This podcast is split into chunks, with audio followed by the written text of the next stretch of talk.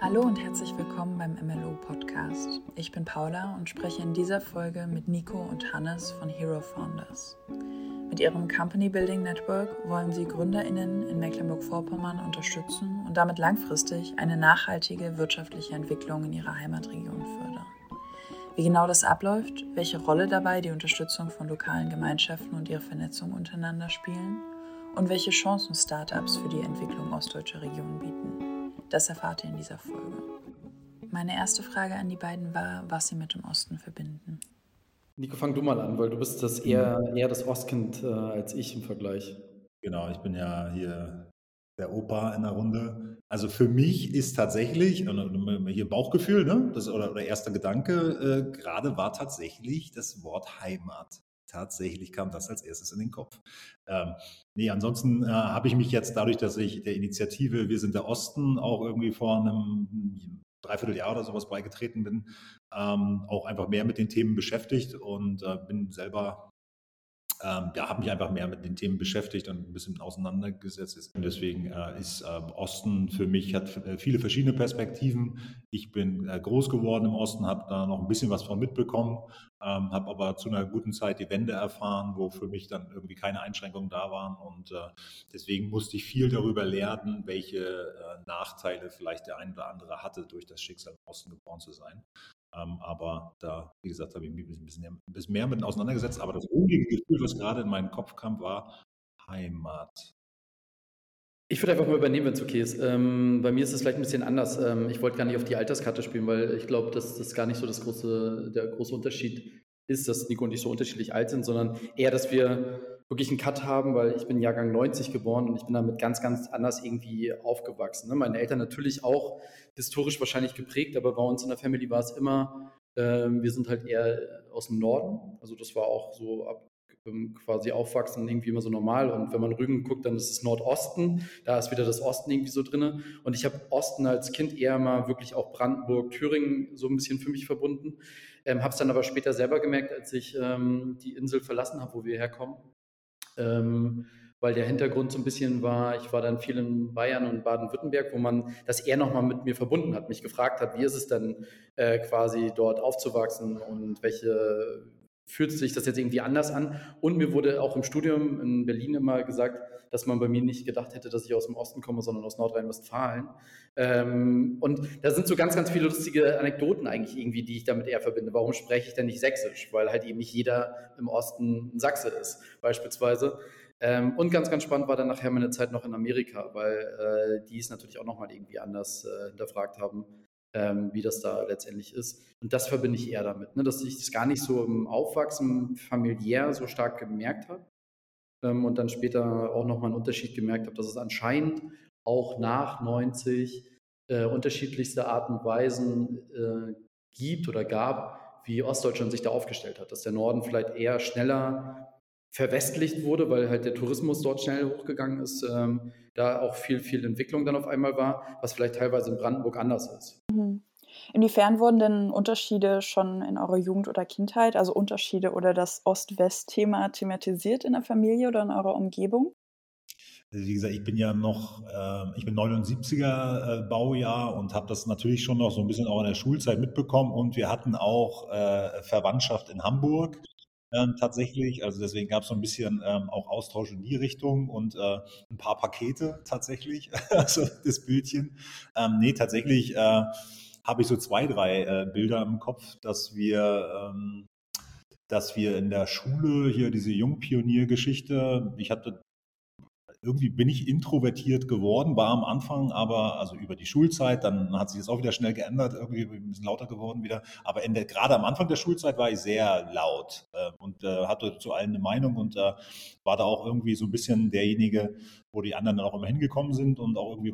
Deswegen wurde ich auch äh, in so demokratischen Wahlen von allen zum Gruppenratsvorsitzenden gewählt. Und äh, da weiß ich noch, dass die Lehrerin dann irgendwie gesagt hat, nee, bist du nicht. Ja? Und das war schon so ein bisschen dieses große Klappe. Und Hindsight habe ich das für mich äh, definiert als so ein Eingriff, äh, der mit dem System verbunden war, was jetzt Quatsch sein kann, ne? aber das ist für mich so eins der Themen. Und das zweite Thema als Anekdote gleich auch, dass ich ein paar von den Sachen, die ich da geschenkt bekommen habe oder geschickt bekommen habe, dann tatsächlich auch in der Schule ausziehen musste. Ne? Weil ich natürlich auch wieder so eine große Klappe gehabt habe und gesagt habe, das ist der Pullover aus, aus Hamburg. Und äh, den musste ich tatsächlich ausziehen und mit einem Unterhemd äh, durch die Schule gelaufen. Das war irgendwie, das Zeug soll man nicht anziehen und das sind so diese zwei, drei ne, Einzelerlebnisse, mit denen man sich jetzt heutzutage natürlich dieses Vergangenheitsbild irgendwie auch prägt, äh, was äh, grundsätzlich aber äh, natürlich bis zwölf, wie gesagt, super harmonisch war und äh, äh friedlich äh, und natürlich, wenn man sieht, welche Einschläge wir heutzutage haben und welche Veränderungen wir heute wahrnehmen in viel kürzeren Frequenzen,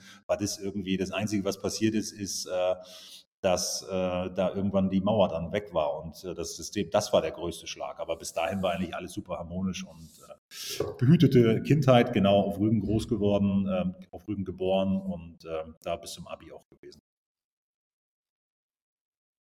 Und wie gesagt, also bei mir ist es halt eben das Ding, dadurch, dass ich Jahrgang 90 bin, äh, ich bin zur Schule gegangen, da äh, war es dann schon irgendwie 96, da war dann irgendwie gar nicht mehr so viel ähm, zumindest in meiner, meiner Wahrnehmung, äh, dass das so DDR oder Ostdeutschland so ein Thema war, zumindest bei mir in der Family. Und wenn ich auf Situationen getroffen bin, wo es da Leute gab, die das alles so noch positiv gesehen haben, was es früher gab, dann haben meine Eltern schon eher versucht oder meine Family da nochmal gegenzusteuern und zu sagen, es ist schon besser, als es, also jetzt besser, als es früher war. Also diese Aussagen, die man manchmal vielleicht irgendwie hat, dass es da viele Leute gibt, die so hinterher trauern.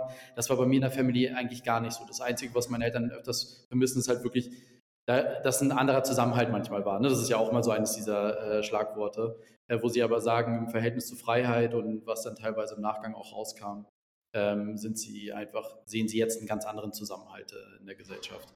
Ähm, aber ich muss nochmal sagen, das kann vielleicht Nico muss mir auch nochmal ein Bild geben. Bei mir waren wirklich viele Mitschüler auch, wo die Eltern wirklich 91, 92 nach Rügen gezogen sind, Unternehmen aufgemacht haben, Hotels aufgemacht haben, wodurch du eine ganz, ganz krasse Durchmischung hattest. Ich habe auch Verwandtschaft in Hamburg, Celle, äh, überall. Wir sind halt auch viel irgendwie unterwegs gewesen. Deswegen ist man ganz anders irgendwie aufgewachsen und meine Eltern haben wirklich massiv versucht, uns dieses Freiheitsgefühl nahezubringen, weil sie immer gesagt haben, ey, nutzt diese Freiheiten. Das erklärt auch, warum ich dann später viel im Ausland war und viel irgendwie umhergereist bin und jahrelang mich auch gegen Rügen und die Heimat so gewehrt habe, äh, weil ich eigentlich immer diesen Drang hatte, wirklich raus zu wollen und alles zu nutzen, was es irgendwie gibt. Und ich glaube, das ist ein Ding, ähm, da gibt es auch wahrscheinlich auch unterschiedliche Entwicklungen, ne? weil es natürlich auch Families gibt, die da viel hinterhergetrauert haben und äh, das vielleicht irgendwie auch noch ein bisschen anders gesehen haben, aber da war, bin ich halt extrem so aufgewachsen mit dem Mindset, geh raus, versuch was auf die Beine zu stellen, nutz all das, was wir jahrelang eigentlich nicht durften. Und ich sehe es bei meinem Bruder, mein Bruder und ich äh, sind beide in einem Haushalt aufgewachsen, ähm, Arbeitnehmer, weil meine Eltern sich das nicht getraut haben, äh, irgendwie was auf die Beine zu stellen. Aber wir sind beide Unternehmer geworden, weil wir wirklich das uns auch zu Herzen genommen haben und beide viel rumgereist sind und so weiter, das wirklich irgendwie so auch zu sehen. Ähm, ja, ich glaube, und in der Schule, wie gesagt, da sind zwei Welten direkt von Anfang an gleich gemeinsam zur Schule gegangen. Also meine besten Freunde, da sind die Eltern eben nicht ähm, von Rügen gebürtig, sondern sind halt eben zugezogene. Und äh, dementsprechend bin ich da halt einfach in so einer ganz anderen Welt irgendwie aufgewachsen. Und meine Eltern haben sich jetzt auch nicht hingestellt und haben gesagt, du darfst jetzt mit dem Kevin nicht spielen, weil seine Eltern aus Hamburg sind. Also das gab es jetzt auch nicht. Schon eine Frage des Timings. Ne? ist schon eine Frage, also ich bin genau zur Wende, sage ich mal, fing an, Persönlichkeit zu entstehen. Und, äh, oder fachlich oder rational ist es der erste, ich war der erste Jahrgang, der die Sprache wählen durfte. Also der Jahrgang vor mir musste Russisch machen, ich konnte wählen. Natürlich, hey, Revolution, alle Englisch. Ne? Und äh, hatte dann auch irgendwie schnell dieses auch Freiheitsding, was du gerade gesagt hast. Also Persönlichkeit entwickelt sich, Freiheiten entstehen im Kopf und irgendwie in den Bildern da im Fernsehen irgendwie auch. Und dann war irgendwie bei allen irgendwie klar, eine Arbeiterfamilie bei uns, da habe ich jetzt von, von denen nicht mitbekommen, Gründe oder irgendwas oder auch, ne, sondern die waren irgendwie froh, wenn sie noch irgendwie die Arbeit behalten konnten irgendwie. Das äh, war wichtig. Ähm, aber die äh, bei mir im Kopf war relativ klar, dass ich da nicht bleiben will und dass das irgendwo und ich habe auch frühzeitig irgendwie versucht, so Moves zu machen. Die haben äh, mit äh, irgendwie so Geschäftsideen, äh, äh, Zeitungen oder Zeitschriften versucht zu bestellen von all meinem Taschengeld, was ich hatte. Und äh, ähm, dann war schon irgendwie, das, das, das, das war so eine, so eine Phase, da habe ich mich komplett ne, über, das war viel zu viel Geld, 30 Mark oder sowas äh, damals gekostet. Und ich hatte natürlich gar nicht so viel. Irgendwie eine Ausgabe, habe ein Abo abgeschlossen, was ich nicht hätte gedurft irgendwie. Und dann, ähm, äh, dann musste das irgendwie, meine Eltern haben dann irgendwie da eingegriffen und haben gesagt, Achtung, äh, das hätte er gar nicht gedurft und jetzt können wir es wieder auflösen. Aber da gingen halt so diese Freiheitsdinger gingen los. Warum? Weil man gerade die Möglichkeit hatte. Ne? Für viele, die dann zehnte Klasse zu dem Zeitpunkt war, und plötzlich der, der, der, Schulabschluss gar nichts wert war oder die, ne, der Beruf vielleicht nichts mehr wert war. Meine Schwiegermutter war Sportlehrerin oder Sportwissenschaftlerin im, im, im Osten und war da auch Kreissport äh, verantwortlich, keine Ahnung, wie die Position hieß. Und die durfte das plötzlich nicht mehr machen. Also da wurde das ganze Studium aberkannt und die auf Bürokauffrau umgeschwenkt mit einer Ausbildung etc. Und ähm, auch von dem Hierarchielevel oder wer du bist in der Gesellschaft, ne, war das schon ein harter, harter Schnitt. Und viele von solchen Schnitten kennt man natürlich in der Umgebung. Deswegen, ich hatte nicht dieses, was du gesagt hattest, Hannes, dieses, äh, diese Durchmischung habe ich nicht so erlebt, ähm, dass man gesagt hat, guck mal, das ist ja so alles nebeneinander. Was ich aber persönlich an mir erlebt habe, dass das Timing total wichtig war.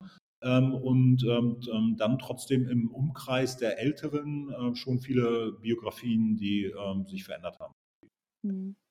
Nico, du hast gerade schon von deinen Ambitionen äh, gesprochen als äh, Kind oder als Jugendlicher. Hattet ihr denn als Kind ähm, oder in eurer Jugend schon konkrete Vorstellungen davon, was ihr später beruflich machen wollt? Also bei mir nicht. Ich, also ich hatte, wie gesagt, ich habe das Ding da irgendwie, ähm, das, das äh, ist uns beim letzten Mal auch erst wieder irgendwie eingefallen, äh, als ich mit meinen Eltern drüber gesprochen habe. Ähm, dass, äh, äh also bei mir gibt es nicht dieses, ähm, also ich habe ganz oft einen Schritt gemacht, der nicht vorhersehbar war. Ne? Also ich bin, glaube neugierig und äh, lernen oder immer so für verschiedene Inhalte interessiere ich mich und versuche die dann nicht nur zu lernen, sondern auch anzuwenden. Aber äh, ich bin ja nach dem Abi äh, tatsächlich, und da haben vielleicht meine Eltern mich dann doch ein bisschen beeinflusst, äh, dass ich dann doch den angestellten Weg in Anführungsstrichen gegangen bin. Ich wollte ja studieren und äh, bin dann einfach zur, zur, Bundeswehr und bin da Offizier geworden. Und äh, Siemens ähm, als Option nach der Bundeswehr, nach zwölf Jahren mit Auslandseinsätzen und zwei Studiengängen, war jetzt auch eigentlich noch eine sehr sichere Version. Ne? Und äh, erst der Wechsel jetzt hier in die Factory, ähm, ins äh, Startup-Ökosystem hat mir ja gezeigt, okay, äh, wo noch, also vielleicht ein bisschen mehr Adrenalin und hat mich da dann wieder hingezogen. Ähm, und ähm, das kam auch nur dadurch, dass ich vorher ein bisschen Wirtschaftspsychologie nochmal studiert hatte und gedacht habe, Mensch, die Hierarchien und, und Motivation für das, was man tut, muss eigentlich von woanders kommen und nicht, dass einem jemand das sagt, sondern was in einem selbst ist. Und jetzt dieses ähm, Heimatding dann eben zu sagen, Achtung, wir haben irgendwie die Möglichkeit, äh, mehr zu machen, als äh, in Städten das nächste, den nächsten Space aufzubauen und dort Startups zu bauen, sondern das eben auch in der Heimat zu machen, ähm, war jetzt dann der finale Grund, nach Mecklenburg-Vorpommern zurückzugehen. Und ähm, einer derjenigen, die da mich von überzeugt haben, waren unter anderem auch, war unter anderem auch Hannes. Aber Hannes, hast du denn damals schon gewusst? Ich glaube, bei mir war das eher so, dass ich relativ schnell wusste, was ich nicht machen will. Und zwar, bei mir war ganz klar, ich will nicht Gastronomie und Tourismus in dem Stile machen, wie er damals dort gelebt wurde, weil ich das schon als Jugendlicher und als Kind sehr anstrengend fand, wie es ist, auf so einer, so einer Insel so aufzuwachsen. Ähm, und da war mir relativ bewusst, dass ich da weg möchte. Ich wollte auch nicht in die Fischerei oder sowas. Äh, das war irgendwie alles nicht so mein, mein Bild. Ähm, ich hatte das Glück, obwohl ich in der Schule grandios schlecht war, dass viele Lehrer an mich geglaubt haben und ich das dann irgendwie auch so ein bisschen für mich übernommen habe, dass ich gesehen habe, okay, ich kann so technische Sachen irgendwie ganz gut. Gleichzeitig kann ich gar nicht so schlecht reden. Ähm, vielleicht ist es dann nicht der perfekte Maschinenbauer, aber vielleicht jemand, der so ein Mittelding irgendwie so ist. Und rein BWL habe ich damals auch schon gelernt, das machen halt die, die äh, nichts wissen, mit ihrem Leben anzufangen. Da dachte ich, könnte doch der perfekte Mix halt sein. Ne? Also, dass man sagt, man wird dann Wirtschaftsingenieur. Und äh, Nico, du brauchst jetzt nicht so, so grinsen für die Leute, die es jetzt hier.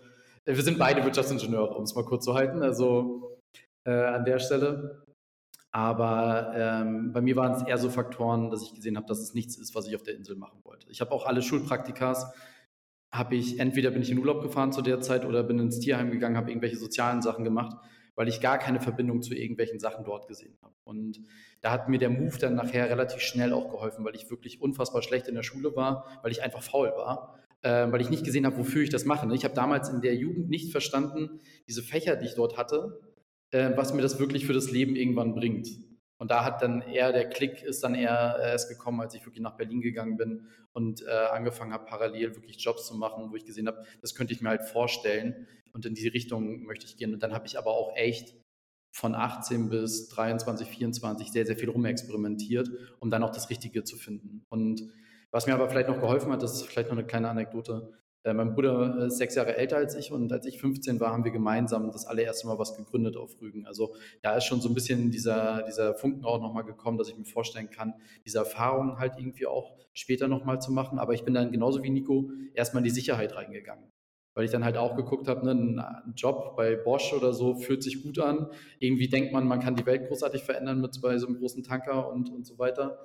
Ähm, also ich habe da wirklich irgendwie alles mal probiert, bis ich dann das Richtige für mich gefunden habe für den Zeitraum jetzt. Also man ist ja mhm. auch, man hat ja noch ein paar Jahre vor sich.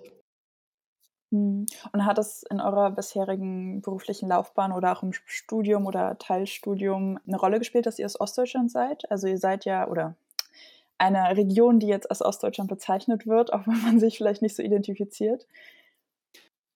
Also bei mir im Studium war es halt so, ich habe hier in Berlin-Wedding angefangen zu studieren. Da war der Migrationsanteil 50 Prozent. Also das war für mich auf jeden Fall schon mal sehr was anderes aus äh, Mecklenburg-Vorpommern, wo man relativ wenig äh, Menschen mit Migrationshintergrund äh, irgendwie hatte in der Schule, äh, dann auf das Feld zu treffen. Aber auch da war es nicht so, dass die Leute mich angesprochen haben, äh, du kommst jetzt irgendwie aus dem Osten, sondern MV dachten die meisten, ich komme aus dem Märkischen Viertel. Das war auch ganz witzig am Anfang noch.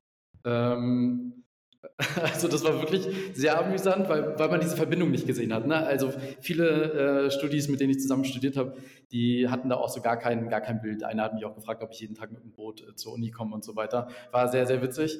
Ähm, aber das hatte eigentlich keine Auswirkung gehabt. Später im Berufsleben ähm, war es dann schon so, auch beim Praktikas und so weiter. Ich habe dann nachher in Ingolstadt gearbeitet, äh, war viel irgendwie Nürnberg, Bamberg, äh, habe da dann auch mein Studium weitergeführt, dann später Stuttgart da fiel öfters mal der Begriff ähm, des Wirtschaftsflüchtlings und so weiter, aber nicht der Leute in meinem Alter oder äh, so 10, äh, 20 Jahre älter, sondern eher noch die ältere Generation, die wirklich da vielleicht noch mehr diesen Cut hatte, ähm, die mich gefragt haben, warum ich denn jetzt irgendwie aus MacPom hier rüberkomme nach Stuttgart und, und, und so weiter. Äh, das, das, hat mich dann eher ein bisschen verwundert, aber da haben mich viele Sachen auch verwundert, weil ich auch, und das ist ein positives Thema, dieses Mann-Frau-Gefälle habe ich auch erst gelernt, als ich weg war von Rügen.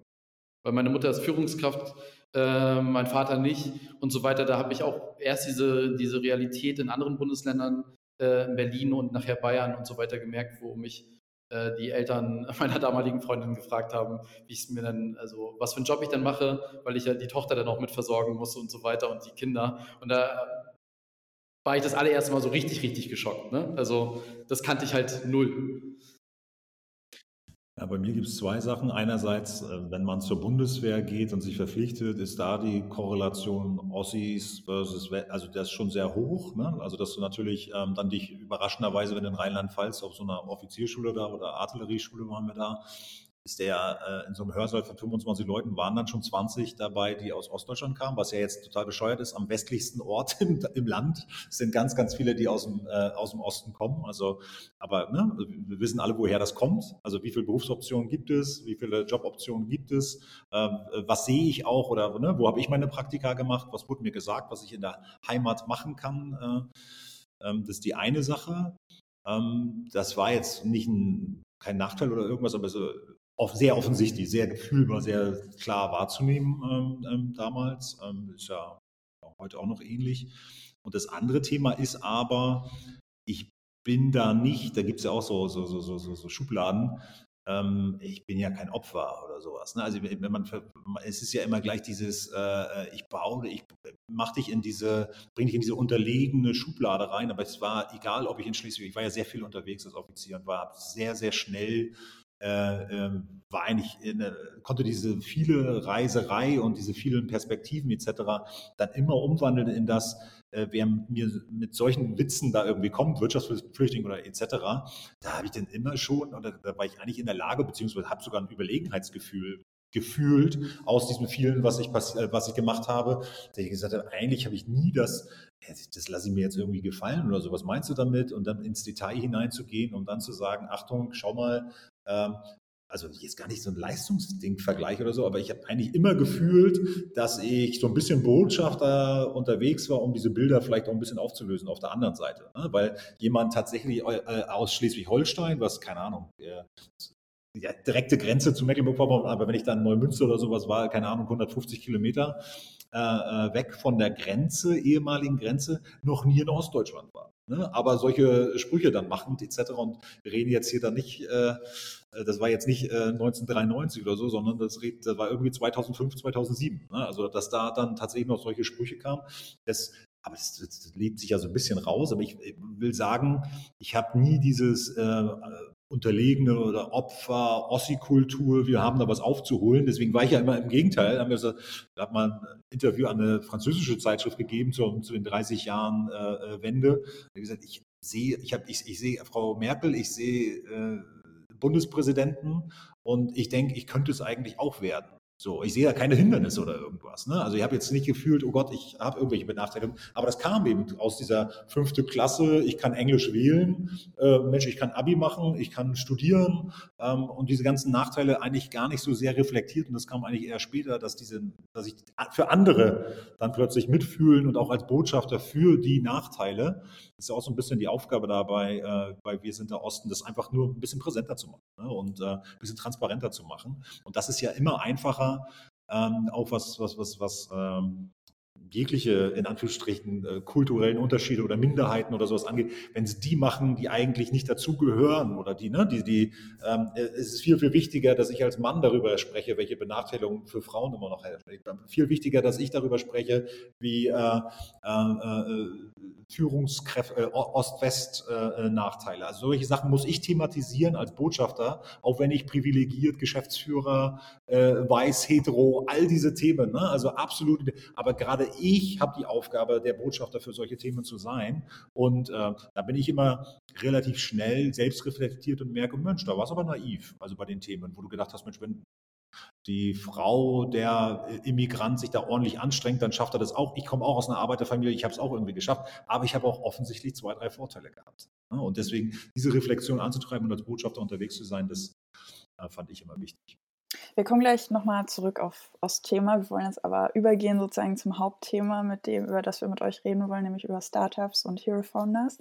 Und da wäre die erste Frage jetzt erstmal, was denn eure ersten Erfahrungen? Es hat schon ein bisschen angeklungen in eurer Kindheit, dass ihr beide schon Ambitionen hatten, hattet, was das Gründen angeht oder was unternehmerische Ambitionen angeht. Aber was sind denn eure ersten Erfahrungen ähm, in der Startup-Branche gewesen? Also seit wann seid ihr da und was waren da eure ersten Erfahrungen? Ähm, ja, genau, ich hatte ja vorhin schon kurz angeteasert. Ich hatte mit 15 meine allererste Erfahrung gesammelt, weil ich mit meinem Bruder eine, eine Plattform aufgebaut habe zum Verkauf von ähm, Dingen, würde ich jetzt mal so sagen. Ähm, nee, ich kann es ja sagen. Also, wir haben damals Erwachsenenspielzeuge verkauft, relativ früh. Äh, ich glaube, meine Eltern wissen das bis heute auch nicht. Ähm, ich hoffe, die hören den Podcast jetzt nicht. Und das haben wir halt relativ früh gemacht. Ne? Also mein Bruder war halt eben 21, das war halt easy. Da haben wir das gemeinsam aufgebaut und wir, wir haben gemeinsam die Erfahrung gemacht, wie es halt funktioniert, all das mal zu durchlaufen, was halt irgendwie relevant ist. Haben auch alle Fehler gemacht. Ähm, und ich kann auch sagen, dass ich die ganz, ganz viele Jahre später immer noch wieder genauso gemacht habe. Ähm, aber da war schon mal so dieser Kick dabei, dass du siehst, was du alleine schaffen kannst. Ähm, wie wir das alleine aufbauen, wie wir damit Geld verdienen können. Das war an der Schulzeit natürlich auch ganz nett wenn man da sein Taschengeld irgendwie mit aufgebessert hat. Und man hat diese ganzen Prozesse verstanden, weil wir eine ernstzunehmende Firma damals auch schon hatten. Genauso habe ich aber auch die Risiken halt gesehen. Also das war dann halt, äh, wenn jemand eine andere Idee hat, ähm, wie man dann weitermachen möchte, wie abhängig man dann auch von seinen Teammitgliedern ist, in dem Fall von meinem Bruder.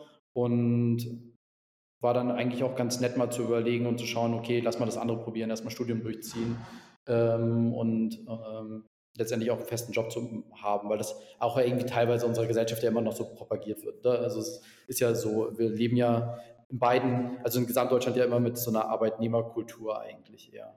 Und im Studium hat sich das auch nicht verändert. Also das war jetzt nicht so, dass ich im Studium dann angekommen bin und die Leute dann gesagt haben, mach dich mal selbstständig, sondern das war von 2008 bis 2012 in meinem Studium schon so, dass ich das auch immer gelernt habe. Du machst dieses Studium hier, damit du danach bei Bosch, Siemens, Audi irgendwie als Ingenieur anfängst, dann bist du da, machst du da dein Praktikum und und und. Also da hat keiner gesagt, mach mal ein Praktikum bei irgendeinem Startup. Ähm, dann hatte ich aber das Glück bei mir, dass ich in meiner Zeit bei Bosch viele Startup-Programme kennengelernt habe und dann auch gesehen habe, wie Firmen so Inkubatorenprogramme aufbauen, dass man seine eigene Idee ausgründen kann. Damals war es relativ cool. Äh, eines der erfolgreichen Unternehmen war das Thema mit den E-Bikes, wo Bosch relativ schnell Weltmarktführer geworden ist. Und die haben dann schon so ein bisschen geguckt, weil die natürlich auch aus der Krise heraussehen, okay, äh, Dieselgate war damals, ähm, wie werden wir halt irgendwie unabhängiger, wir müssen neue Produkte äh, entwickeln, dass man das natürlich auch mit Mitarbeiterinnen und Mitarbeitern machen kann. Und parallel hatte ich dann mit Freunden auch schon an Ideen gearbeitet, weil ich halt auch gemerkt habe, dass dieses Arbeitnehmer-Ding mich nicht auslastet. Also 9 to 5 ist schön und gibt halt Sicherheit und alles cool, aber irgendwie, wenn man viel Zeit dann irgendwie hat und ich bin halt viel hin und her gependelt, weil ich in Berlin gewohnt habe, aber von Stuttgart über Bursa, Charleston halt irgendwie viel unterwegs war und die Zeit immer irgendwie nutzen wollte, haben wir an eigenen Ideen gearbeitet. Und dann saßen wir irgendwann mal zusammen und haben gesagt, ey, können wir uns nicht auch vorstellen, da was Eigenes auszugründen? Und dann haben wir 2018, 2019 die erste Ausgründung halt von uns gemacht. Ich habe Bosch gekündigt, bin dann äh, in die Selbstständigkeit gegangen, weil ich auch gedacht habe, ey, ich bin jetzt 28, 29, es kann jetzt nicht sein, dass ich irgendwie schon in die Führungsebenen von Bosch da irgendwie wechsle, jetzt wieder vier Jahre ins Ausland gehe, sondern ich will eigentlich noch was Eigenes bauen, weil man auch die Grenzen kennenlernt. Ne? Also Management und so weiter wird dir viel erzählt, hast viel offen, äh, kannst dich viel ausleben, aber am Ende des Tages sitzt trotzdem jemand über dir und sagt, wenn du ihm nicht in den Kram passt, äh, was du irgendwie machen musst. Und dann bin ich naiv, so wie ich dann war, äh, in die Selbstständigkeit wieder gegangen und habe gemerkt, ah, warte mal, diese ganzen Freiheiten hat man in der Selbstständigkeit aber eigentlich auch nicht, weil da ist der Kunde dann auf einmal wieder, der, der eben nicht in den Kram passt und hat diese ganzen Erfahrungen, aber du bist viel flexibler. Und das hat dann halt extrem viel Spaß gemacht. Und dann das Ökosystem, ne, auch in Berlin und in anderen Regionen, ähm, zu sehen, wie die Community tickt, wie man sich untereinander hilft. Man lernt im Startup-Bereich, dass der beste Partner, den du hast, eigentlich deine Konkurrenz ist, weil ihr euch gegenseitig austauschen könnt, voneinander Erfahrungen sammelt und auch vielleicht irgendwann zusammenarbeitet. Also so ganz, ganz viele Sachen, die viel kollektiver waren als oder kollegialer waren, als äh, ich dann vielleicht irgendwie auch im, im Corporate-Bereich kennengelernt habe oder auch in der Beratung. Und das hat mich dann total angefixt. Und das war auch wahrscheinlich der Trigger, warum wir jetzt dann da angekommen sind, dass wir jetzt mit Hero Founders noch einen ganz anderen Weg gehen. Ich hatte, also ich glaube, ich bin nicht der Unternehmertyp. Ähm, ich glaube auch nicht, dass das, äh, also das was, also diese Geschäftsidee-Nummer, das, das, das, das war dann da mal, aber dann hat viel Umgebung auf mich so eingewirkt, dass ich auch dieses Sicherheitsding, so wie Hannes es angesprochen hatte, ähm, und dann, dann, dann lernt man und ich glaube, also ich versuche ja immer Sachen irgendwie Informationen aufzunehmen und dann zu überlegen, was ist dann jetzt, oder äh, Sachen zu lernen. Und ich glaube, in den Rahmenbedingungen, in denen wir gerade sind, so wie du das vorhin gesagt hast, äh, Hannes, die, die, die Zeit ist einfach reif, dass wir dieses industrielle Mindset ablegen und aufhören, äh, egal wie sicher das ist, wir müssen als Gesellschaft viel unternehmerischer werden. Und deswegen meine Persönlichkeit ist es vielleicht gar nicht, aber äh, an den, an den Stufen, also mein, mein, der, der, persönliche und gesellschaftliche Entwicklungsprozess heißt, ab und zu gibt es kaltes Wasser ins Gesicht und ist nicht angenehm. Aber das Leben und Entwicklung ist nicht angenehm und je mehr Veränderung um uns herum passiert und wir angenehm äh, unbedingt jeden Tag haben wollen, desto größer wird der Konflikt.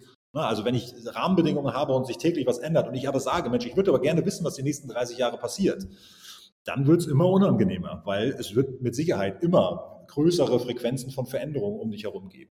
Und deswegen bin ich fest davon überzeugt, Ähm, außer, also neben diesen rationalen äh, Gleichungen, wenn morgen ganz viele Alte da sind und ganz wenige Junge, ähm, dann ist es jetzt vielleicht nicht mehr so gut, auf die Rente zu spekulieren. Also man sollte schon irgendwie finanziell schon irgendwie auch noch einen anderen Plan haben. Bin ich fest davon überzeugt, dass es ganz, ganz notwendig ist, schon ab, ab Schulalter darüber nachzudenken, wie wir, wie wir es hinkriegen, nicht äh, dieses industrielle Mindset, kaum mal nach, was ich dir sage, sondern äh, wie würde ich dann eigentlich Probleme lösen, die da auf mich zukommen oder wie lerne ich eigentlich? Wie bleibe ich neugierig? Wie bin ich skeptisch?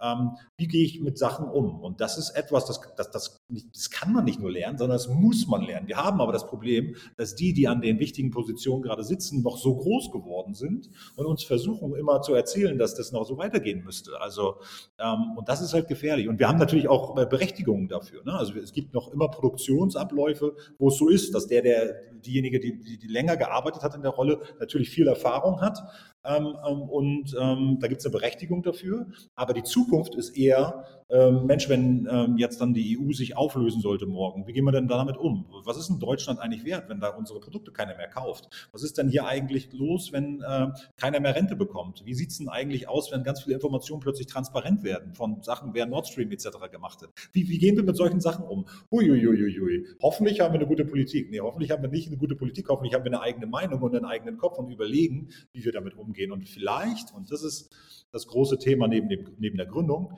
vielleicht finden wir auch lokale Gemeinschaften, in denen wir über solche Sachen reden können, um uns wieder so zu formieren und vielleicht eigene Lösungen zu bauen. Das ist Startups, aber es gibt ja nicht nur äh, kommerzielle Startups, sondern eben auch einfach äh, soziale Startups. Äh, vielleicht erfinden wir einfach ähm, äh, Lösungen. Ne? Und ähm, wir glauben, dass es eben nicht einfach nur mit einem Playbook geht, Achtung, äh, du musst an Tag 1 zum Handelsregister oder zum, zum Notar laufen, sondern eben auch, wie bringt man verschiedene Perspektiven zusammen? Wie holt man diejenige, die 30 Jahre Fließbanderfahrung hat, mit rein, weil sie vielleicht in Qualität und Struktur sehr, sehr gut ist, die Person?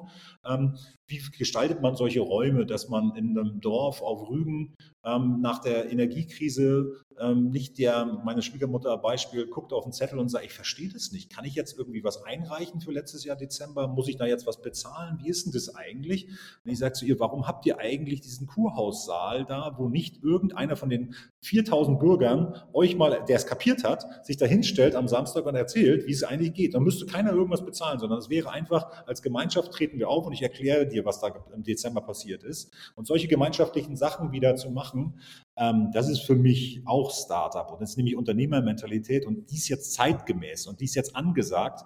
Und das ist das Thema, was mich da treibt. Ist nicht so, dass ich da Bock auf, drauf habe, nicht schlafen zu können manchmal, weil ich äh, denke, wie mache ich das dann eigentlich? Wie machen wir das mit den verschiedenen Startups? Wie machen wir das? Weil wir nicht wissen, was wir die nächsten zehn Jahre machen oder wie die, wie, wie die nächsten 14 Tage aussehen. Alles, ne? das, äh, aber die, ich glaube, dass du mit einer anderen Einstellung einfach ganz, ganz große Probleme haben willst. Und vor der Transformation stehen wir gerade, nicht nur in Ostdeutschland, sondern äh, ganz in Europa. Ähm, und ähm, ist auch eine der, der, der Ambitionen, die wir haben, dass wir eben in Regionen, in Land, auf Landkreisebene helfen, diese Communities zu bauen, diese Gemeinschaften zu bauen und diese Gemeinschaften aber auch enablen, also in die Lage bringen, dass dort jeder, der denkt, ich kann dann ein Problem lösen, dann bitte nicht nach Ingolstadt fährt und Angestellte wird, sondern äh, das Ding form, äh, formuliert, die Idee formuliert und mögliche Partner zu finden, womit man Software man gründet ja meistens nur nicht, weil man sich irgendwas nicht traut oder irgendeine Fähigkeit nicht hat. Mhm. Und das ist total normal, total menschlich. Und wenn man jetzt wüsste, wo man hinlaufen kann, nämlich dieser gemeinsame Ort,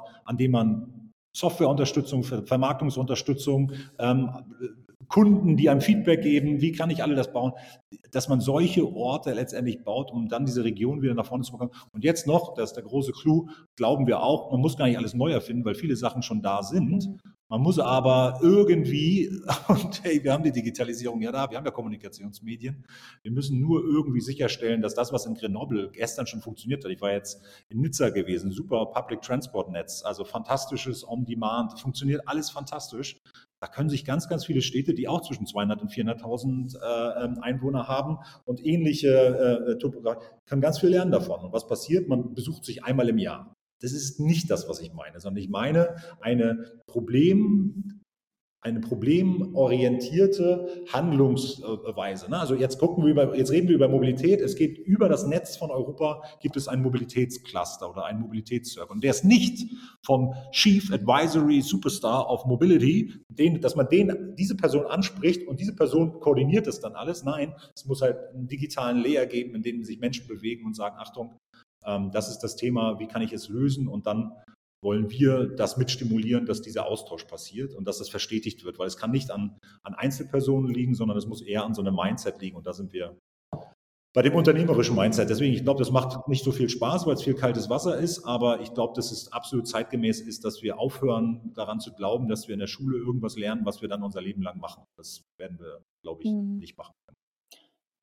Was sind das denn für Faktoren, die eurer Meinung nach eine zentrale Rolle beim Gründen einnehmen? Und was für eine Rolle spielt da auch eben der Standort? Ich glaube, also die, äh, also Mut, Mut ist es auf jeden Fall. Und dann habe ich mal gleich das Thema, also ne, Mut versus ähm, Long-Term-Plans, also oder alles durchdenken und alles, alle Risiken aufschreiben etc., statt einfach machen, ähm, sagt sich immer leicht. Ne? Ich bin auch sehr verkopft und ähm, ist ja auch immer das Problem, wenn man viele Sachen denkt oder neugierig ist und viele Sachen wissen will, dann sieht man auch mehr Risiken als derjenige, der sie nicht weiß. Ne? Das äh, schon auch, ich verstehe da auch die, die, die, Balance, aber Mut und dann komme ich nämlich gleich zum Standort. Ne? Das, also ich, ich mache mal nur das eine Beispiel. Mut ist für Gründen und Machen natürlich total wichtig, ähm, auch Sachen ausprobieren.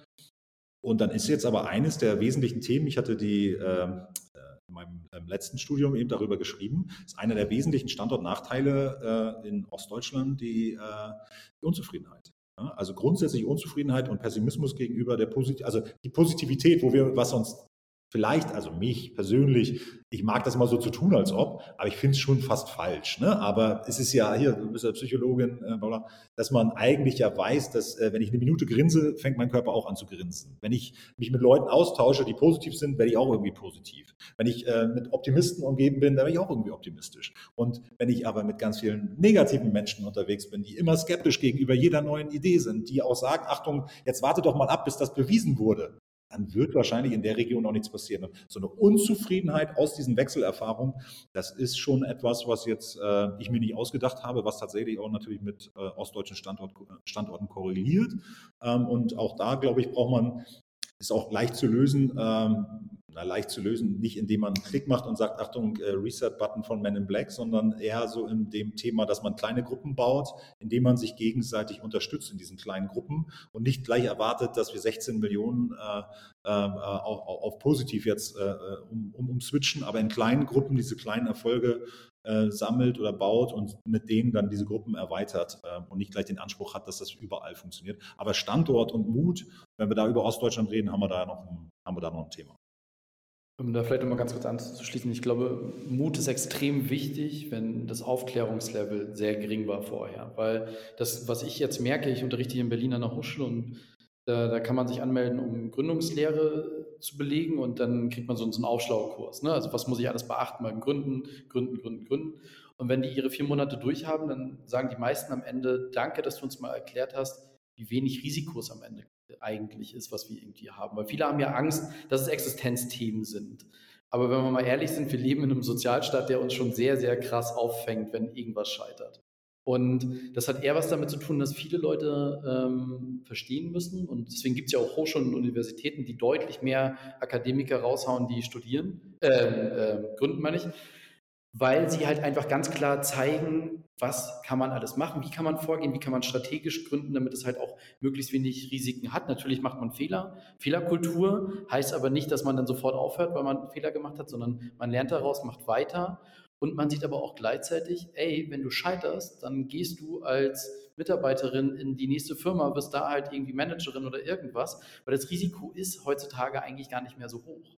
Deswegen ist dieses Thema Mut extrem wichtig, aber das eigentlich wird es immer weniger mutig, weil du halt eigentlich mit klarer Aufklärung zeigst, wie wichtig und sicher es eigentlich in Deutschland ist. Und wir sehen es ja auch, ähm, erst heute ist wieder eine Studie rausgekommen, dass super viele erfolgreiche Unternehmen auch in Deutschland einfach durch Internationals gegründet werden, weil die mit einem ganz anderen Mindset hierher kommen. Die wissen halt, angestellt sein ist auch in Indien Sicherheit.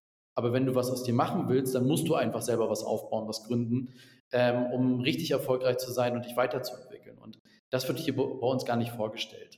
Und wenn man dann eigentlich noch rausgehen würde, und das ist auch eine Aufgabe von uns, ähm, und ich glaube, damit können wir halt eben auch im ähm, Osten eben helfen. Das ist ja auch eine der, unserer Aufgaben, die wir machen wollen. Auch der Grund, warum ich wieder zurückgehe, mehr nach Mecklenburg-Vorpommern, ist, weil ich diese Aufklärung betreiben will, weil ich eigentlich zeigen will, dass wenn wir das schaffen, kann das die nächste Stärke sein von Mecklenburg-Vorpommern, weil wir liefern jetzt Schönheit, jetzt haben wir Innovationsthemen, die wir auf dem Tisch haben, jetzt brauchen wir aber noch die richtigen Menschen, die eigentlich aus der Schule rauskommen und wissen, Arbeitnehmer sein ist eine Möglichkeit, aber Gründen hat eigentlich super wenig Risiko bei uns, weil ich werde schon irgendwie aufgefangen oder kann danach immer noch meine Ausbildung machen oder immer noch studieren oder, oder, oder. Also wenn mich jemand fragt, ich habe ja vorhin gesagt, ähm, ich habe damals gedacht, ich äh, mache erstmal mein sicheres Studium und mein Abitur. Ich glaube, das würde ich heutzutage nicht mehr so denken, wenn ich diese ganzen Informationen damals schon gehabt hätte. Also ich glaube, ich hätte dann eher überlegt, okay, die Gründung hat jetzt nicht so funktioniert, aber ich mache jetzt irgendwie weiter, weil ich kann auch immer noch mit 30 studieren. Ihr, wir kommen jetzt gleich zu Hero Founders. Ihr habt es ja auch schon ein paar Mal erwähnt. Ihr beschreibt euch online, und wir haben auf der Website ein bisschen recherchiert, natürlich als Company Building Netzwerk. Und ähm, für jemanden, der damit vielleicht nicht so ganz viel anfangen kann, könnt ihr kurz beschreiben, was ähm, genau euer Ziel ist und äh, was eure Vision vielleicht auch ist. Ich fange kurz an und dann kannst du ja ergänzen, ähm, dann ist äh, die Fehlerrate kleiner. Ähm, also ein Company Builder, ähm, habt ihr vielleicht schon mal gehört, ist quasi eine Firma, kennt man durch Rocket und so weiter äh, aus der Vergangenheit hier in, auch in Berlin ganz, ganz krass, äh, die einfach wirklich gezielt Firmen bauen. Also da geht es wirklich darum, du findest eine Idee, suchst dir ein Gründerteam, ein Gründerinnen-Team und äh, gibst ihnen die wichtigsten Sachen, Geld und so weiter und baust dann wirklich Firmen, so wie es das Wort halt letztendlich sagt. Das ist alles aus einem, einem Guss in der Regel. Machen Firmen halt auch eine Ausgründung. Ich hatte vorhin erzählt, Bosch Grow ist so ein Programm, die fungieren auch ähnlich und bieten dir halt alles. Das Company Building Network verbindet eigentlich die wichtigsten Akteure, die du brauchst, ohne dass das unbedingt alles in einer Firma haben muss. Ne? Also es ist natürlich nett, wenn man eine Firma hat, aber viel cooler ist es doch, wenn man eigentlich jeden daran beteiligt, der in der Region dabei ist, der ähm, dadurch halt auch Benefits für sich sieht, weil oftmals sieht man gerade in ländlichen Räumen, dass viele Akteure auch aus der Wirtschaft gar nicht so viel in die Region investieren, weil sie die Benefits gar nicht verstehen. Wenn wir jetzt aber sagen, wir gründen eine Firma gemeinsam, die hilft, Probleme in der Region zu lösen und du kannst davon Teil werden, weil wir ein Netzwerk sind und uns gegenseitig stärken und du hast davon auch was, dann kann das noch viel mehr auch alle mit an Bord holen, was uns extrem wichtig ist. Deswegen sehen wir uns auch als neue Form der Wirtschaftsförderung und regionalen Entwicklung, weil wir versuchen eigentlich alle Player mit einzubinden und nicht dieses Berliner Unternehmen irgendwie zu sein, die aufs Land jetzt ziehen und jetzt äh, machen wir unseren eigenen Weg, sondern wir sind eine Lösung aus MV. Das sieht man auch auf unseren Bildern immer. Äh, das sind alles Akteure, die aus Mecklenburg-Vorpommern sind, die gemeinsam diese Region entwickeln wollen. Und ich glaube, das ist auch der, der große Unterschied, ähm, dass es das auch so noch nicht in dieser Art und Weise halt letztendlich gibt. Dass wir die Stärken verbinden wollen und jeden mit einbinden. Das Produkt ist aber das gleiche. Es entstehen Firmen, die wirtschaftlich sich trotzdem am Ende tragen, nur dass halt eben alle Player mit dabei sind. Vielleicht nur ein Satz zur, zur, zur, zur Ergänzung, ja. weil das ist ja schon äh, 105 Prozent äh, perfekt gewesen. Äh, wenn ich nur noch eine Ebene abstrakter, also das, was Hannes jetzt alles gesagt hat über, über äh, Company Building, ne, das, äh, eigentlich ist es, äh, bauen wir die Startups also für so regionale Herausforderungen, das haben wir ja gesagt gerade, und dann aber, und das ist jetzt der spezielle Punkt, wir sorgen auch dafür, dass das umgesetzt wird in der Region. Das ist eben, wenn ich ähm, ein Buch lese mhm. und dann weiß, wie ich es machen muss, ist es noch nicht passiert. Und das ist halt in der Region, wenn ich aus Mecklenburg-Vorpommern komme, brauche ich die regionalen Stakeholder. Und ich muss sie erst fragen, auch wenn ich die Lösung schon habe, ich muss sie erst fragen, ist das wirklich ein Problem für euch? Und dann kann ich sagen, Achtung Mensch, ja, ihr sagt mir alle, dass ihr gerne vorher wissen würdet, wann, äh, ob eine Verspätung bei einem Bus, also zehn Minuten auf, auf den Bus warten, ist das schlimm für euch oder ist es gar nicht schlimm für euch? Und dann können wir über diese App reden. Aber ich brauche euch nicht die App präsentieren, obwohl ihr nie nach einer App gefragt habt. Ob vielleicht, obwohl ihr vielleicht schon da äh, so verbreitet also das, es geht einfach darum, dass die Implementierung vor Ort nur funktioniert, wenn ich eine lokale Gemeinschaft habe. Und dieses, diese Rahmenbedingungen, deswegen eben auch Project Bay, ähm, dass wir sagen, wir wollen Orte bespielen, an denen sich die Menschen treffen können und über diese Probleme sprechen können, diese Probleme auch einzahlen. Und dann wir, wollen wir wieder auf der anderen Seite helfen, dass wir unternehmerisch daran arbeiten und Unternehmen damit bauen. Ne? Also aus diesen Problemen heraus. Erst dann, wenn ich gesagt habe, hey, das stört mich wirklich, dann habe ich doch eine Energie, es zu ändern. Und das versuchen wir, wie gesagt, ähm, äh, Company Building mit dem Fokus auf regionale Herausforderungen und dann nicht nur eine Lösung, sondern eben auch implementieren. Weil machen heißt am Ende auch, also umsetzen ist wichtiger als, und das ist nämlich auch ein großes Problem in Deutschland, es nützt uns gar nichts, dass wir so viele Patente haben. Es nützt uns gar nichts wenn wir sie nicht vermarktet kriegen. Die Universitäten haben ganz, ganz viele tolle RD-Titel. Wenn wir sie nicht in den Markt bringen und solche Themen dann von Fraunhofer, ne, MP3 ist immer das beste Beispiel, dann aber in Amerika vermarktet werden, nützt uns das doch alles gar nicht. Also darum diese Vermarktungsfähigkeit ähm, und auch diese Implementierungsfähigkeit. Das ist ein großer Ansatz, wo die beiden Gewichte äh, wollen wir auf Regionalebene letztendlich ähm, da wollen wir, das wollen wir verstetigen, weil nochmal, es liegt ja nicht an Hannes und, und, und, und, mir, sondern und auch nicht an dem Team, sondern wir wollen eigentlich eine Methode in die Region bringen, sodass die Region es von alleine macht am Ende ähm, und immer wieder weiß, Achtung, ich muss da irgendwie an diesen Ort gehen, da ist so ein Community Manager, da ist jemand, der nach der Lösung äh, suchen kann, wenn ich das Problem formuliert habe und der das auch richtig aus mir rauskriegt, ne, welches Problem ich wirklich sehe. Weil ich mich da offen und transparent ähm, ähm, äh, äußern kann. Und ich glaube, das ist auch wirklich dieses große Thema. Ich habe eine Lösung, weil das steht irgendwo und sie dann zu implementieren, das sind halt zwei komplett unterschiedliche Sachen.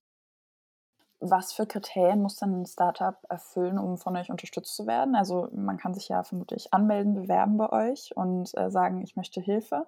Was muss ich mitbringen, wenn ich jetzt eine Idee habe, eine tolle in Mecklenburg-Vorpommern?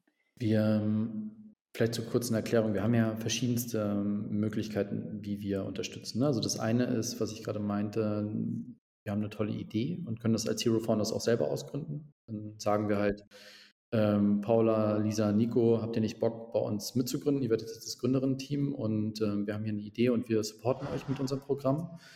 Ähm, da kommen die Themen natürlich von uns dann halt reingeworfen. Ne? Das ist dann, da gibt es Partner, mit denen wir zusammenarbeiten, die Technologien zum Beispiel in Mecklenburg-Vorpommern anbieten, wie Planet AI, eines der krassesten KI-Unternehmen überhaupt. Habe irgendwie gestern gehört, äh, ist überhaupt eines der ersten KI-Unternehmen überhaupt in ganz Europa gewesen. Und mit denen arbeitet man da zusammen.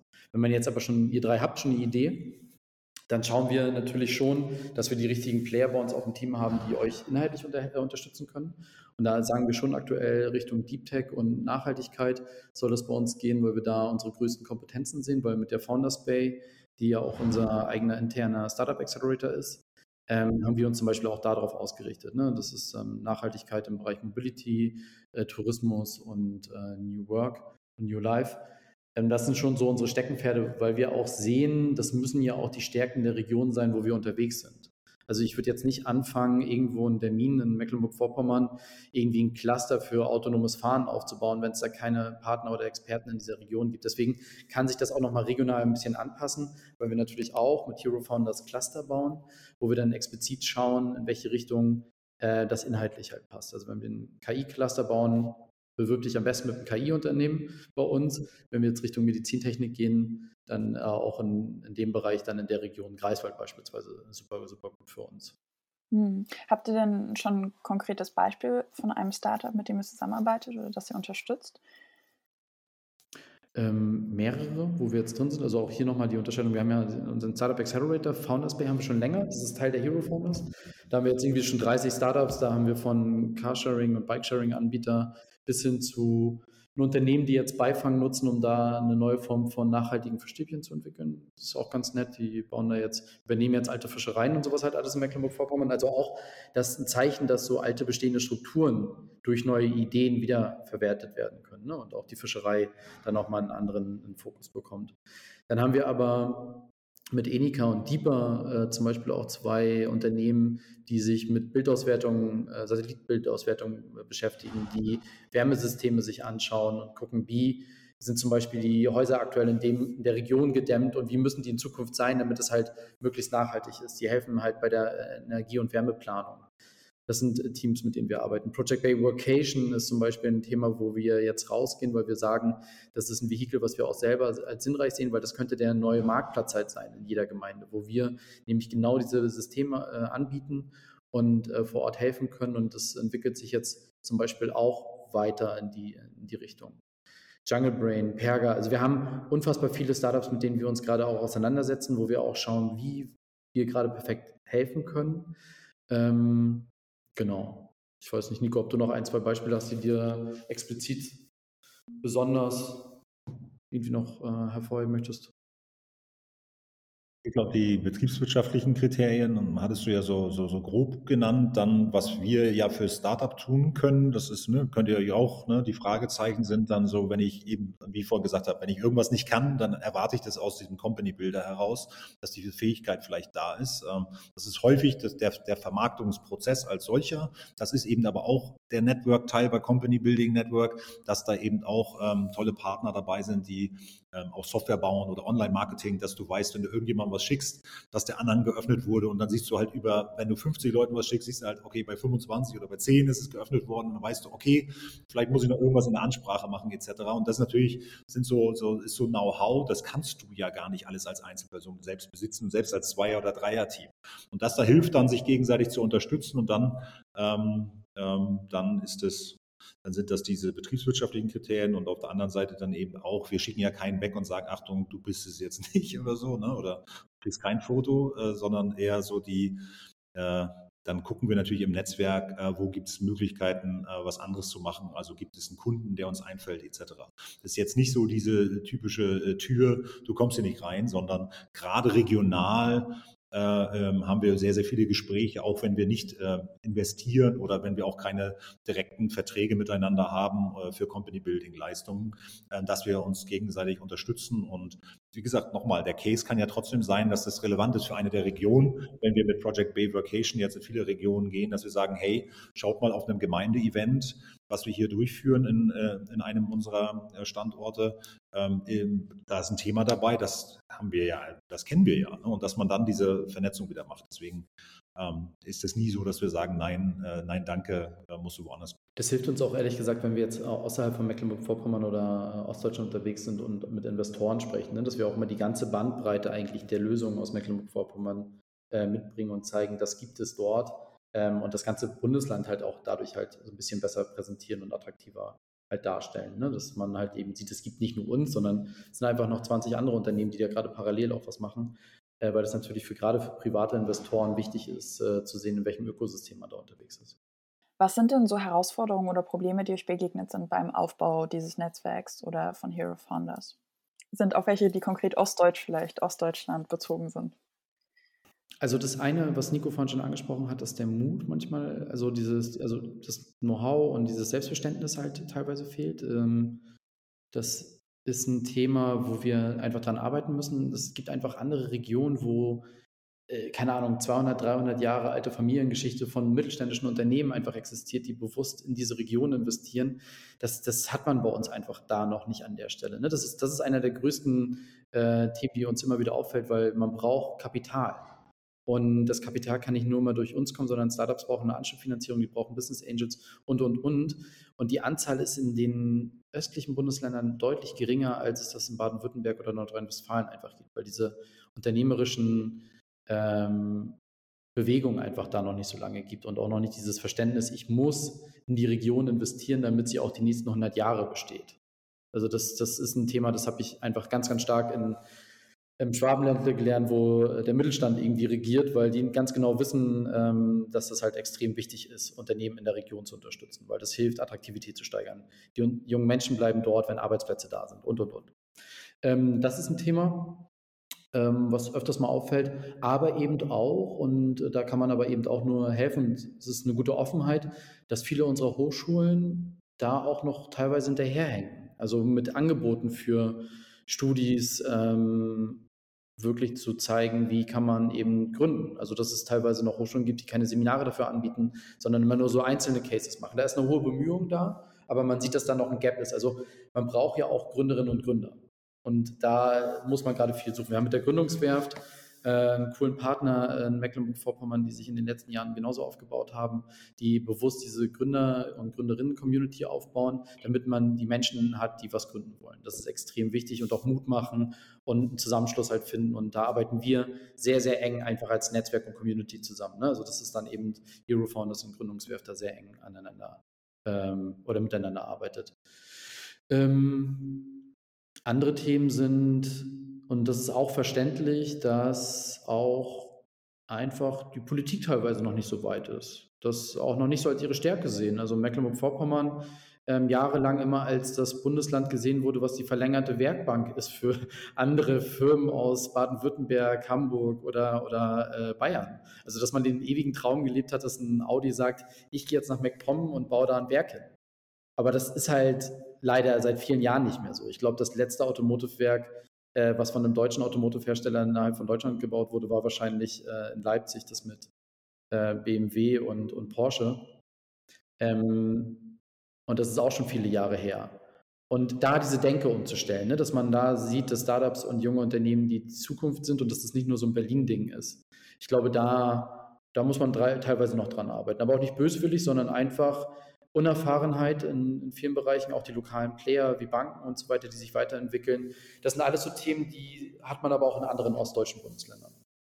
Beziehungsweise hat man sie in, im, im, ländlichen Raum, ne? weil Startups gestern ein, ein, ein städtisches Phänomen waren und äh, jetzt äh, ist ja alles bewiesen, dass das, ähm, jetzt, das ist, ich fand den Punkt von gut, ähm, dieses Entmystifizieren von Startups. Ne? Also ich erkläre dir mal, dass es gar nicht so kompliziert ist, dass es gar nicht so ein großes Risiko ist und dann plötzlich festzustellen, okay, ich darf eigentlich am Anfang, äh, am Ende zusammengefasst, ich darf eigentlich nur gucken, ob es mehrere Lösungsansätze gibt und manche sind zum Beispiel in Form eines Unternehmens. Ne? Also ich kann auch ein Unternehmen gründen und dann was tun, ähm, ähm um, um, dieses Problem zu lösen. Ähm, und da denke ich mir tatsächlich, äh, bei immer schneller werdenden Rahmenbedingungen und verändernden Rahmenbedingungen muss das als Tool integriert werden für politisches Tun, für gesellschaftliches Tun, für wirtschaftliches Tun. In der Wirtschaft passiert es ja schon, aber in der Politik, in der Wirtschaftspolitik eben meistens nur in den Städten und in Berlin auch zehn Jahre später. Ne? Also äh, Berlin hat ja immer, sagen wir ja hier alle immer, das hat ja funktioniert trotz der Politik. Politik hat ja nichts dafür getan, gar nichts dafür getan. Sie hat nichts dagegen getan. Das war ganz gut. Und wenn jetzt irgendeiner versucht, Startups zu machen, gerade im ländlichen Raum, ist das meine Wahrnehmung nicht wirklich ernsthaft bislang. Steht viel in Texten drin etc.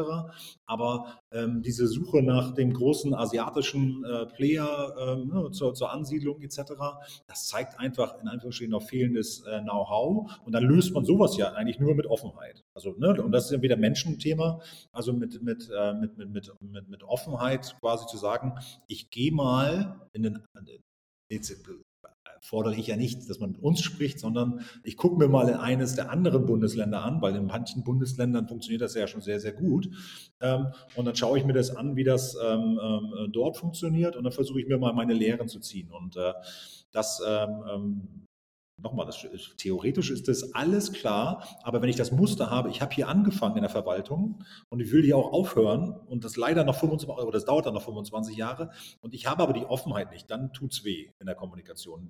Ich kannte dieses Umfeld bislang nicht, Politik und Verwaltung, ähm, und ähm, da habe ich schon ab und zu Gänsehaut. Und da sehe ich auch, dass das äh, ein Thema ist, wo natürlich auch wieder nicht unbedingt, ähm, jetzt wenn wir wieder über Ostdeutschland sprechen, nochmal, Leipzig funktioniert ja, Berlin funktioniert ja, äh, und auch äh, in diesen Städten, die wir in Mecklenburg-Vorpommern haben, funktioniert es besser als im ländlichen Raum. Ne? Aber ähm, wenn wir uns äh, die Bundeslandsebene angucken, ist häufig Text und Marketing da und noch nicht in der Konsequenz, was bedeutet es dann, nicht nur die Lösung zu haben, nämlich den Text, sondern die Implementierung. Also wie setze ich das dann wirklich um? Und fast alle ostdeutschen Bundesländer haben eine regionale Innovationsstrategie. Da stehen alle Themen drin.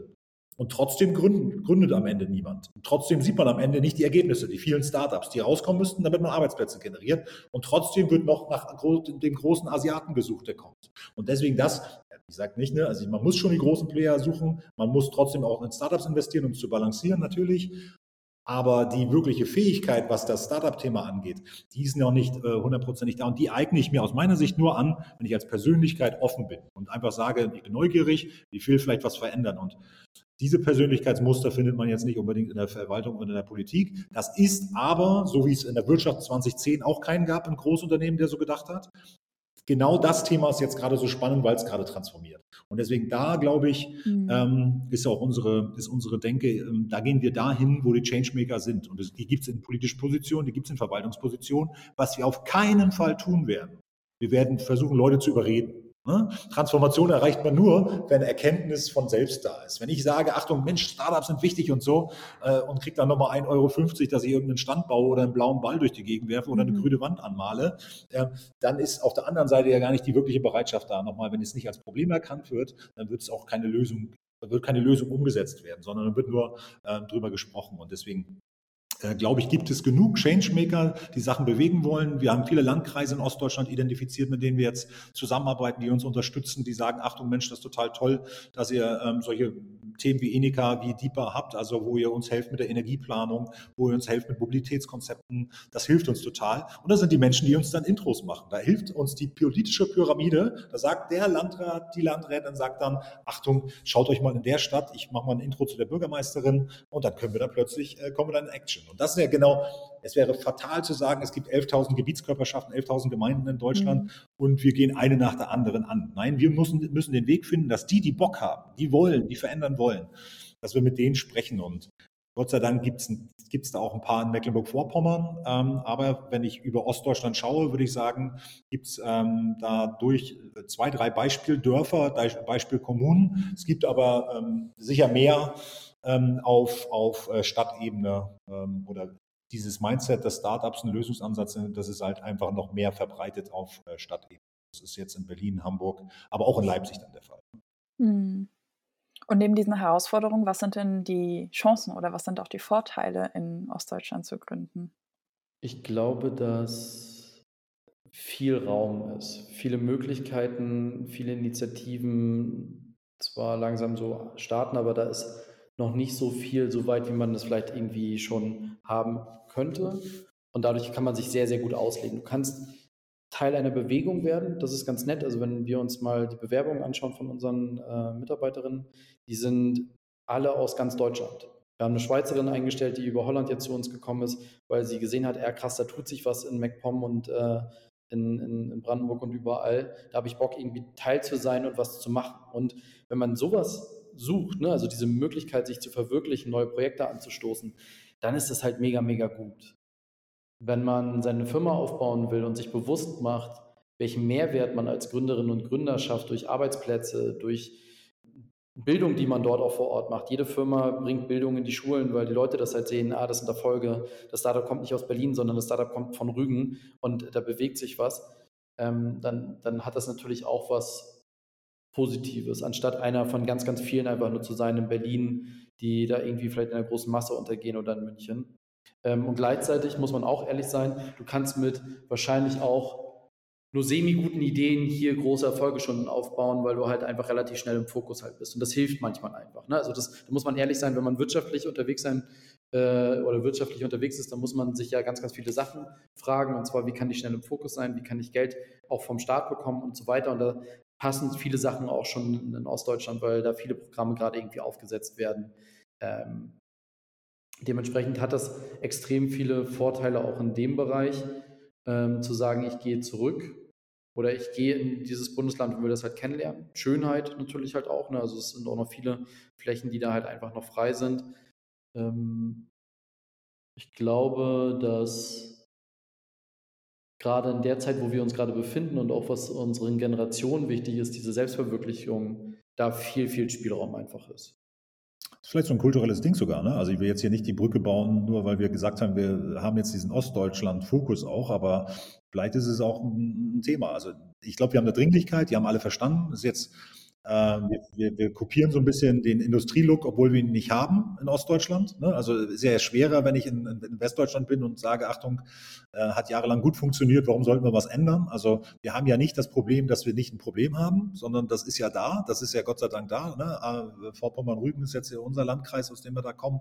Ähm, den, den, findest du ja. Oder ne? Görlitz, äh, ne? günstigste, also G, äh, BIP pro Einwohner. Also wenn du, wenn du das anguckst, dann sind das überraschend viele logischerweise äh, im Osten. Also die Zahlen sind ja erstmal so da, dass man sagt, da müsste ja eigentlich eine Offenheit dafür sein, dass man den Change machen kann, dass man offen ist für Transformationsprojekte. Und die, es ist manchmal nicht da, aber da, wo es da ist, das ist Hannes Punkt, ist natürlich das äh, Potenzial super. Ne? Also kannst du natürlich, weil du sagst, äh, sehr attraktiver Raum, äh, günstiger Raum, also kannst du natürlich da dann plötzlich, wenn du deine Identität findest, wenn du deine, dein Cluster findest, das ist nicht autonomes Fahren, sondern du musst schauen, wofür will ich im und du hast ja heutzutage in der globalisierten Welt die, die Chance zu sagen, Achtung, Vorpommern-Rügen ähm, äh, wird das der Bereich, auf dem, ähnlich wie auf den Malediven, ähm, haben wir mal als Beispiel bezahlbarer Wohnraum auf dem Wasser. Warum machen wir das nicht drumherum? Ja, hä, wie, was, bezahlbarer Wohnraum auf dem Wasser? Ja, die Malediven fangen schon an damit, weil sie, weil sie sehen, dass das Wasser so hoch steigen wird, dass sie es nicht mehr in den Griff kriegen durch, die, durch den Klimawandel.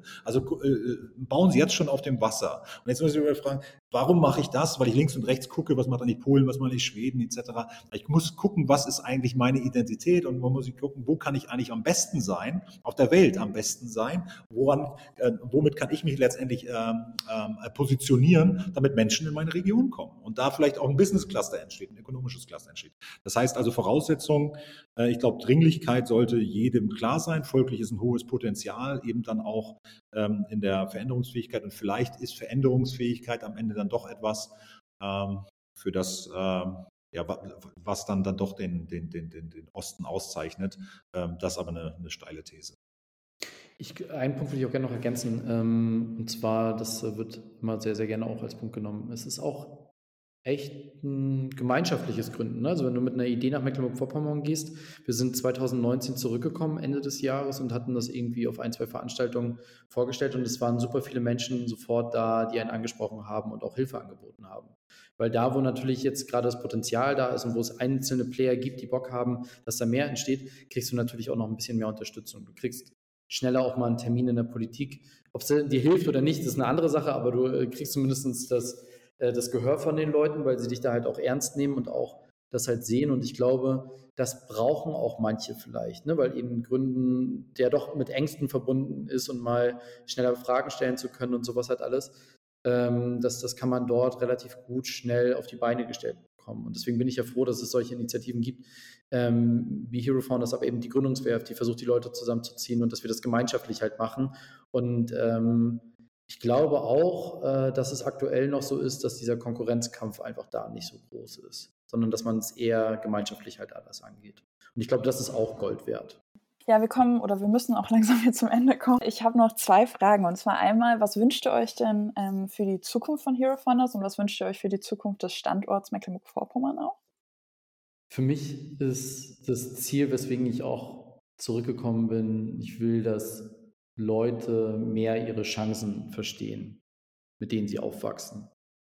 Und ich glaube, da sind wir gerade auch auf einem guten Weg, das hinzukriegen, dass Schulen uns einladen und fragen, ob sie Exkursionen zu unseren Standorten machen können, um andere Leute kennenzulernen, ähm, zu sehen, welche anderen Bereiche es gibt, welche Berufe es gibt, welche Möglichkeiten, dass uns Leute ihre Ideen schicken, zeigt ja schon, dass wir einen Punkt nämlich erfüllen, und zwar wir zeigen den Leuten, dass sie nicht alleine sind. Und da eine Offenheit existiert. Und ich würde mir wünschen, Hero Founders soll das als als Marke hilft es manchmal, dass man einfach weiß, okay, ich kann da hingehen und ich kann das verbinden. Aber eigentlich ist mein großer Wunsch, dass wir eben diesen Mindset-Change unterstützen, den wir vorhin angesprochen haben, dass die Politik auch offener wird, dass junge Leute ähm, bewusst sagen, sie gehen zurück in, in ihre Heimat oder äh, wollen nach Mecklenburg-Vorpommern ziehen, weil sie Bock haben, was zu bewegen. Und sie treffen da auf Leute, die sich das trauen und man fühlt sich da nicht so allein. Und das, da werden wir aus anderen Regionen auch angefragt. Also das ist jetzt schon so, das ist auch kein nur ostdeutsches Thema. Das hat Nico ja auch gerade gesagt, gerade ländliche Räume fragen uns aus ganz Europa an. Ähm, wir gehen jetzt nicht ohne Grund nach Sylt. Da gibt es genau die gleichen Probleme wie eben auf Rügen, ne? dass der Tourismus das regiert und so weiter. Aber die Leute wollen uns da haben, weil sie wissen, wir sind vielleicht die Ersten, die den Mut haben, da die ersten Sachen halt loszulegen und dann kann man nachziehen und gemeinsam was bewegen. Und wenn wir das Stück für Stück noch größer hinkriegen, noch mehr Partner und damit halt diese Entwicklung hinkriegen und dann kommt der große Wunsch und ich weiß nicht, ob, ich, wir das äh, schaffen werden, aber das ist unwichtig ist, wo du quasi in Europa geboren bist, sondern du kannst halt weiter dort deinen Job machen und deine, deine Ideen ausleben und musst nicht dafür irgendwo anders hinziehen. Außer du willst es.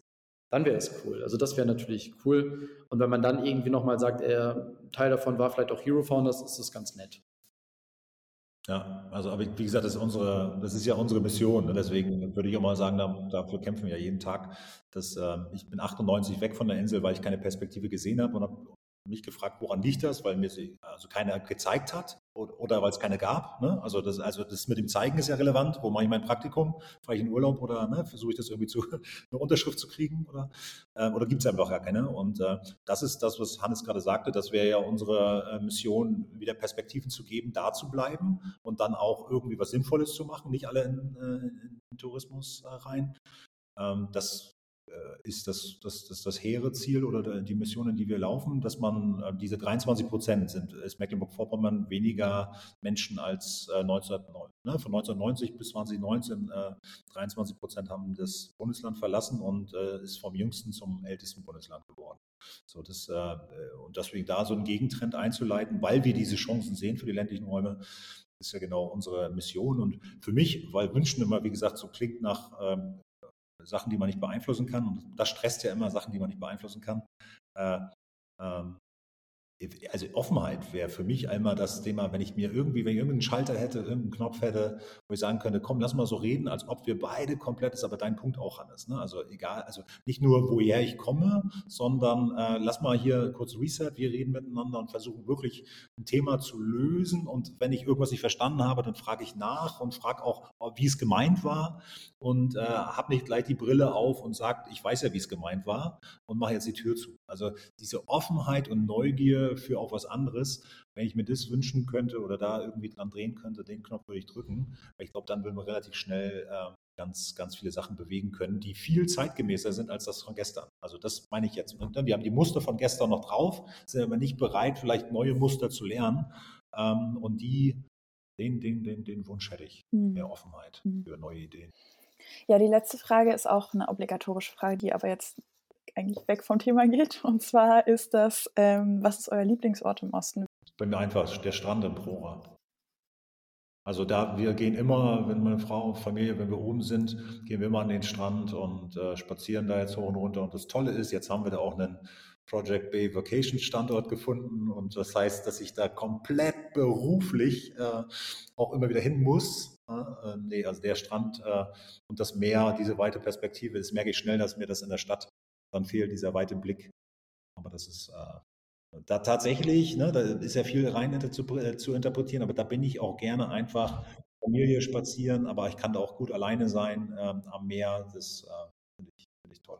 Ich bin, also muss ich, jetzt zum Ende knicke ich die, die ganze äh, Show nochmal. Ich bin ja noch nicht so bin noch nicht so weit, dass ich sage, dass ich zurück nach MacPom ziehen würde. Ne? Also ich lebe ja auch noch in Berlin und so weiter, weil ich einfach auch schon noch diesen, ich mag es zu pendeln. Also das ist wirklich genau beides zu haben, ländliche Räume und gleichzeitig aber Berlin. Ähm, und ähm, das, das Wissen auch in beide äh, Richtungen zu transferieren, ist äh, extrem wichtig. Aber es gibt zwei Orte. Das eine ist, was mir immer wieder aufgefallen ist, ich habe vielen, an vielen Stränden dieser Welt leben dürfen, aber der Strandsand auf Rügen ist schon sehr krass. Also da muss man wirklich sagen, wenn man in Binz am Strand steht, wie fein dieser Sand ist, das ist halt unbeschreiblich. Das, das äh, kann man selbst auf Bali und so weiter, muss man leider sagen, das ist anders. Ähm, deswegen muss ich da auch, obwohl ich äh, nicht so immer ähm, pro äh, in, die, in, diese Richtung rede, äh, muss ich sagen, das ist schon krass. Also kann ich nur jedem empfehlen. Aber, und jetzt ein Geheimtipp, ähm, fahrt mal nach Termin und fahrt dort quasi mit einem Hausboot die, die Flüsse da lang und geht auf die Seen in Termin. Das ist eine Hansestadt kennen halt viele eher negativ behaftet, weil es äh, eine sehr hohe Arbeitslosenquote Jahr, Jahrzehnte irgendwie hatte. Aber wenn man diesen Ort mal wirklich anders wahrnimmt und in die Natur geht und alles sieht, was da aufgebaut wurde in den letzten Jahren, ist das eigentlich ein sehr, sehr krasser Ort, äh, der super angebunden ist an, an Berlin per ICE und so weiter. Und da lohnt es sich mal einen Wochenendausflug zu machen. Da kann man sich ein Hausboot mieten, kann da wirklich in die Natur raus ähm, das, sowas schätzt man dann langsam, wenn man dann sich die ganzen Orte anguckt und auch mal so ein bisschen abseits von den ganzen Orten, die man immer so Fame kennt, ne? also wie Müritz und mhm. sowas hat er das. Das kann ich nur empfehlen. Ja, cool. Vielen Dank für die Tipps und vielen Dank für das Gespräch.